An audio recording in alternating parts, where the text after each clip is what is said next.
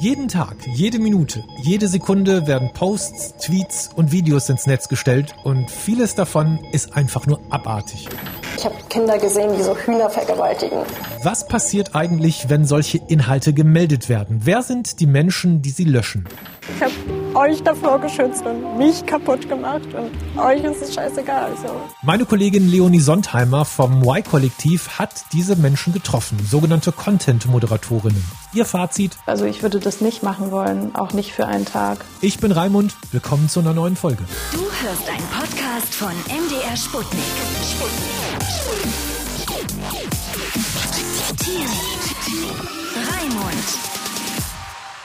Wie sieht dieser Job aus? Also zum Beispiel, wo sitzen diese Menschen? Also ich habe ja mit verschiedenen Leuten gesprochen, die diesen Job in Deutschland machen. Und die haben mir das eigentlich alle so beschrieben, als wären das Großraumbüros ähnlich wie in einem Callcenter, teilweise ein bisschen auf so Start-up-Style gekämmt. Und das sind dann verschiedene Agenturen mit verschiedenen Namen, die das im Auftrag von den großen Plattformen machen. Es gibt ähm, da immer so Systeme, nach denen denen dann Videos vorgespielt werden oder auch Fotos, also oder auch Kommentare. Das kommt so ein bisschen drauf an. Es gibt keinen detaillierten Einblick von Seiten der Plattform. Also keine der Plattformen sagt einem ganz genau, wie das System funktioniert. Aber im Prinzip ist es immer so, dass den ähm, Content-ModeratorInnen eben Inhalte angezeigt werden und sie müssen dann innerhalb von einer bestimmten Zeit entscheiden, ob die gegen die Richtlinien verstoßen oder nicht. Also wenn ein Video gemeldet wird, taucht das bei mir in einer Queue auf und da steht schon meistens, worum es geht, also wohin es gefleckt wird, äh, gemeldet wird. Ähm, genau, dann klicke ich aufs Video, schaue es mir an, darf nicht wirklich skippen, also ich muss es mir eigentlich durch angucken und am Ende entscheide ich dann. Ja, es ist so Klickarbeit vorm Computer und man muss ganz schön viele Richtlinien im Kopf haben, während man das macht. Und die Inhalte werden dann angezeigt, zum Beispiel, wenn ich irgendwie was sehe und ich drücke hier auf Melden, dann früher oder später wird das dann irgendeinem Content-Moderator ja, angezeigt. genau so läuft so, das. So kommt ihr an die Ja. Inhalte. Genau, und es gibt, ich entscheide nach Policies, ich entscheide nie nach meinem eigenen Willen. Also wenn ich selber ein Video zu extrem finde, zu rechts, zu eklig, zu wider, widerlich, so einfach gewaltvoll, dann darf ich es nicht rauslöschen, wenn das nicht gegen die Policies verstößt. Jedes soziale Netzwerk hat eigene Policies, also Richtlinien, die bestimmen, was auf der Plattform gezeigt werden darf und was nicht. Ein bekanntes Beispiel dafür sind weibliche Brustwarzen, die bei Instagram gelöscht werden, bei anderen Seiten dagegen nicht. Ein Gesetz gilt seit 2018 allerdings für alle. Das Netzwerkdurchsetzungsgesetz, kurz NetzDG. Soziale Netzwerke, die in Deutschland mehr als zwei Millionen Nutzer haben, sind verpflichtet, eindeutig rechtswidrige Inhalte innerhalb von 24 Stunden zu löschen. Das sind zum Beispiel Volksverhetzung oder verfassungswidrige Symbole, Verbreitung von Kinderpornografie, Bedrohung oder Beschimpfung von Weltanschauungen und Religionen. Hast du einen Einblick bekommen, was denn da so jeden Tag angezeigt wird? Ja, und da muss man auch ein bisschen unterscheiden, für welche Plattform die Menschen jeweils arbeiten, weil es eben unterschiedliche Systeme gibt. Bei YouTube ist es zum Beispiel so, ähm, dass den Menschen die Sachen angezeigt werden, die geflaggt wurden von Usern. Also wie du gerade angesprochen hast, wenn ein User jetzt sagt, oh, dieses Video ist zu gewaltvoll oder so, dann kann man das ja melden und dann landet es dort in der Queue. Das heißt, ja, Menschen, die für YouTube diese Arbeit verrichten, sind mit Videos konfrontiert, die andere für gewaltvoll oder beleidigend oder was auch immer erachtet haben. Da kommen aber manchmal auch so Sachen wie Copyright mit rein. Ähm, Das sind also nicht den ganzen Tag über nur schlimme Videos. Und bei anderen Plattformen läuft das dann teilweise auch noch mal ein bisschen anders, sodass man, sodass der Anteil an brutalen Inhalten einfach noch mal geringer wird. Was sind das für Inhalte? Weil ich muss ganz ehrlich sagen, klar, man sieht mal sowas, ne? Bei Facebook oder YouTube habe ich schon mal irgendwie so ein paar Sachen gesehen, wo ich so dachte, ja, muss man das jetzt unbedingt so sagen? Aber wie krass ist das wirklich? Ein paar meiner GesprächspartnerInnen sind auch explizit geworden. Alles Eklige, was ein Mensch machen kann. Alles Widerliche. Kinderpornografie, das war mit das Schlimmste. So ganz viel ähm, Tierquälerei, ganz schlimm. Kinder, die auch einfach, ich kann es gar nicht beschreiben, aber ich habe Kinder gesehen, die so Hühner vergewaltigen. Ich meine, wer sieht ja, siehst du, wer will sowas sehen? Sowas kann man sich gar nicht vorstellen. Also eigentlich alles, was man sich irgendwie vorstellen kann und darüber hinaus. Und das fängt halt an bei Tierquälerei, was für manche Leute total schlimm ist. Ähm, und es hört auf bei Morden an Menschen, die vor der Kamera geschehen. Und auch so etwas wie IS-Videos ähm, oder Szenen aus Bürgerkriegen, Missbrauch, all sowas, was man wirklich eigentlich nicht sehen will.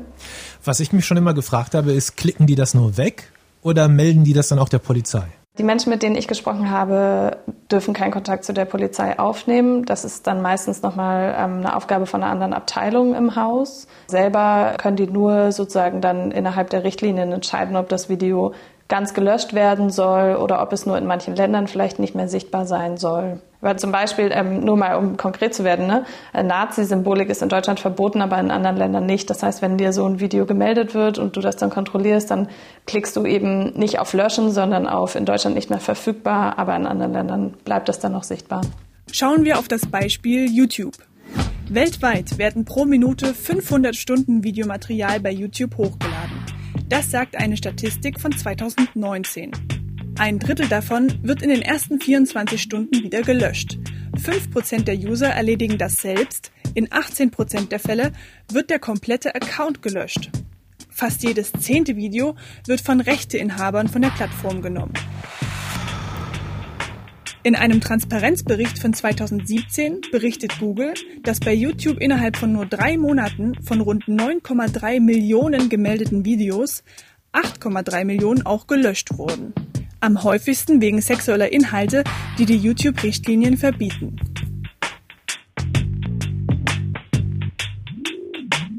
Was haben dir diese Content-Moderatorinnen erzählt, wie die damit klarkommen? Also beschreiben die den Job irgendwie als besonders belastend oder irgendwie, ja, ist schon manchmal krass, aber sind andere Jobs auch? ähm, ja, auch da gab es Unterschiede zwischen den ähm, verschiedenen Personen, mit denen ich gesprochen habe und zwischen den verschiedenen Plattformen, für die die jeweils gearbeitet haben. Es gab Leute, die mir gesagt haben, ähm, ja, wenn ich über die Türschwelle gehe, dann habe ich das vergessen oder ach, ich glaube, also ich bin irgendwie dafür gemacht, äh, mir, mir macht das nichts, mir diese Inhalte anzugucken. Also mir macht es auf jeden Fall Spaß, äh, vor allem für eine große Plattform zu arbeiten, die sehr bekannt ist und die sehr viele nutzen. Und ja, auch das Videos gucken macht mir Spaß. Naja, manchmal kommt halt Tierquälerei vor, was ich dann auch ein bisschen grenzwertig finde oder auch Gewalt zwischen Menschen, aber das ist wirklich selten. Und ja, das wird dann auch von uns entfernt. Und dann habe ich ja eine Protagonistin, die eben von sich selber sagt, dass die Tätigkeit ihr Leben zerstört hat. Ich war irgendwann krank, also ich konnte nicht mehr, ich wusste nicht warum genau, konnte ich mir damals auch noch nicht richtig erklären. Ich wusste einfach nur, ich kann nicht mehr. So, ich kann nicht mehr leben, ich hasse mein Leben, möchte sterben. Ich wusste nicht, woher kommen diese Suizidgedanken, aber ich hatte sie. So und ähm, und sie sagt, das hat einfach also 100 Prozent mit den Dingen zu tun, die sie gesehen hat, und dann aber auch mit den Arbeitsbedingungen, unter denen sie die Videos sichten musste. Ja, dann war ich krank und wurde gefeuert.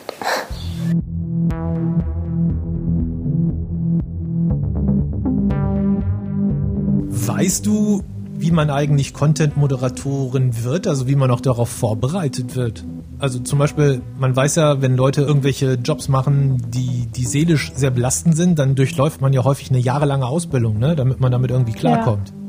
Aber bei Content-Moderatoren habe ich manchmal so den Eindruck, da ist irgendwie eine Anzeige in der Zeitung, da melde ich mich und dann bin ich drin im Game. genau, aber im Internet ähm, findet man eigentlich recht schnell auch die Aufrufe von den entsprechenden ähm, Agenturen. Die suchen eigentlich auch laufend Menschen. Die Fluktuation muss ziemlich hoch sein. Und von dem, was ich gehört habe, arbeiten da alle möglichen Leute. Manche kommen direkt nach dem Abitur, andere haben vielleicht auch schon Ausbildungen, Studiengänge hinter sich. Ähm, aber es scheint nicht so die eine Qualifikation zu geben. Also es ist nicht so, dass da jetzt nur Menschen hingehen können, die Psychologie studiert haben oder so. Was auch eine meiner Gesprächspartnerinnen angeprangert hat. Ich wusste, worauf ich mich einlasse. Ich muss aber auch sagen, das Bewusstsein funktioniert anders als das Unterbewusstsein und ich war einfach naiv. So, ich dachte, ich schaffe das und ich glaube, die meisten Menschen denken, ich packe das und die meisten Menschen packen es nicht. So, weil du es nicht kontrollieren kannst. Du siehst diese Bilder, du gehst schlafen, du träumst von diesen Bildern. Ich denke immer an diese Bilder. Kannst du nicht löschen. Mhm. Wie auf dieser Plattform einfach so. Mhm. Bei dir sind sie dann drin. Es müsste eigentlich auch eine Form von psychologischer Schulung geben ähm, oder eine Einführung. Wie genau das stattgefunden hat, hat auch wieder variiert von Unternehmen zu Unternehmen. Zumindest was ich jetzt gehört habe, war davon keine Schulung zufriedenstellend. Dass du kleine Welpen siehst, die gerade gekocht werden oder so, da wirst du jetzt nicht irgendwie geschult, so süße, mach mal das, damit es dir besser geht, so gar nicht. Also das wird dir gezeigt und dann, welche Entscheidung würdest du denn jetzt treffen? Aber wir sind Menschen, keine Roboter. Wenn ich was sehe, was mir menschlich wehtut, dann reagiere ich. So, das ist ganz normal. Und dann mir das alles, meine menschlichen Emotionen rauben zu wollen, die, die mir sagen, ich darf gar nicht auf nichts reagieren und muss einfach funktionieren, so, das geht gar nicht klar. Also, es ist schlimm. Und eben dann gibt es ja auch noch eine ähm, Betreuung, während jemand dann arbeitet. Und auch da war, es war schon so, dass in jedem Unternehmen, in jeder Agentur irgendwie psychologische Betreuung gewährleistet wurde, aber oft irgendwie dann aus verschiedenen Gründen nicht genutzt. Also so, es, es gibt auf dem Papier, sagen wir mal, so ein Auffangsystem, aber in der Praxis scheint es nicht zu funktionieren. Mir scheint dieser ganze Job irgendwie total geheimnisvoll ja. zu sein. Also das war tatsächlich eine Frage, die sich durch die ganze Recherche gezogen hat. Warum ist den Plattformen das so wichtig, das geheim zu halten? Ähm, dafür gibt es auch verschiedene Gründe. Aber ich glaube, warum das mit der psychologischen Betreuung nicht so gut funktioniert, letztendlich kann man es vielleicht so zuspitzen auf, ja, dieser Job muss natürlich so effizient wie möglich geschehen und wenn jemand psychologisch damit nicht klarkommt, dann wird er nicht mehr so effizient und wenn man dann irgendwie ganz viel Personal extra einstellen muss, um eine psychologische Betreuung zu gewährleisten, dann ist es auch nicht mehr so effizient. Also man konnte weggehen, sich ähm, entspannen, wenn irgendwas los war oder so, aber wenn du es jeden Tag machst, wirst du gefeuert. So, was wollen sie dann mit dir machen? Und diese Agenturen sind natürlich im Zugzwang, weil sie Verträge mit den Plattformen haben und gewisse Standards mhm. und äh, Mengen an Videos auch erreichen müssen. Wie viel verdient man eigentlich als Content-Moderatorin? Wie viele von diesen Inhalten muss ich mir da jeden Tag angucken? Das äh, Gehalt liegt ungefähr bei 2000, 2500 Euro brutto pro Monat. Das ist jetzt sozusagen so ein Durchschnitt, den ich errechnet habe von den Angaben, die mir gemacht wurden.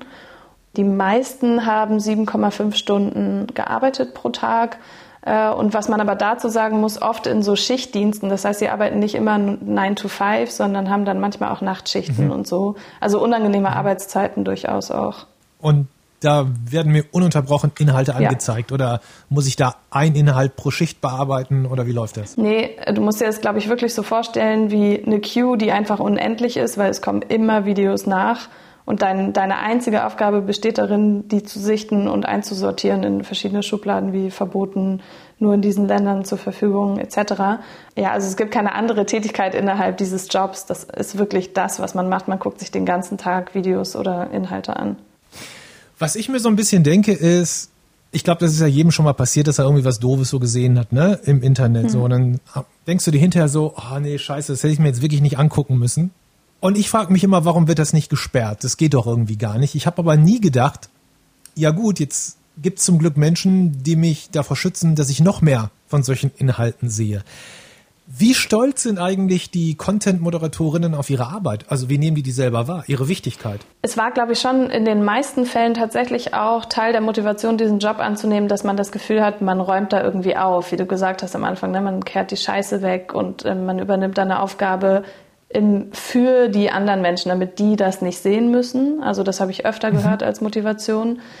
Aber was bringt es einem, wenn man das Gefühl hat, eine tolle Arbeit zu verrichten, die der Gesellschaft hilft, aber wenn die Gesellschaft das überhaupt nicht sieht? Also mittlerweile verstehe ich schon, was mit mir passiert ist. Ich weiß, dass es irgendwie ein Trauma ist. Ich muss das aufarbeiten. So.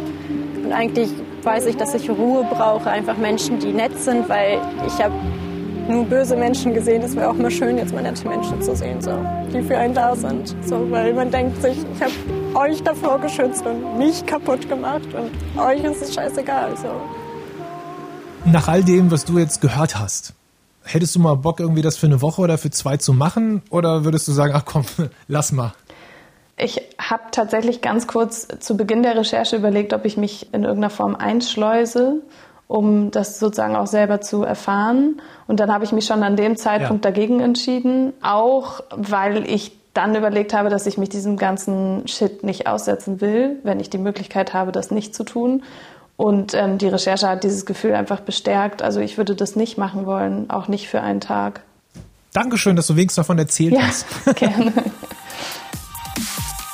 Dankeschön euch fürs Zuhören. Wenn ihr unsere Arbeit unterstützen wollt, bitte abonniert diesen Podcast. Vielen Dank und bis zur nächsten Folge. Du hörst einen Podcast von MDR Sputnik.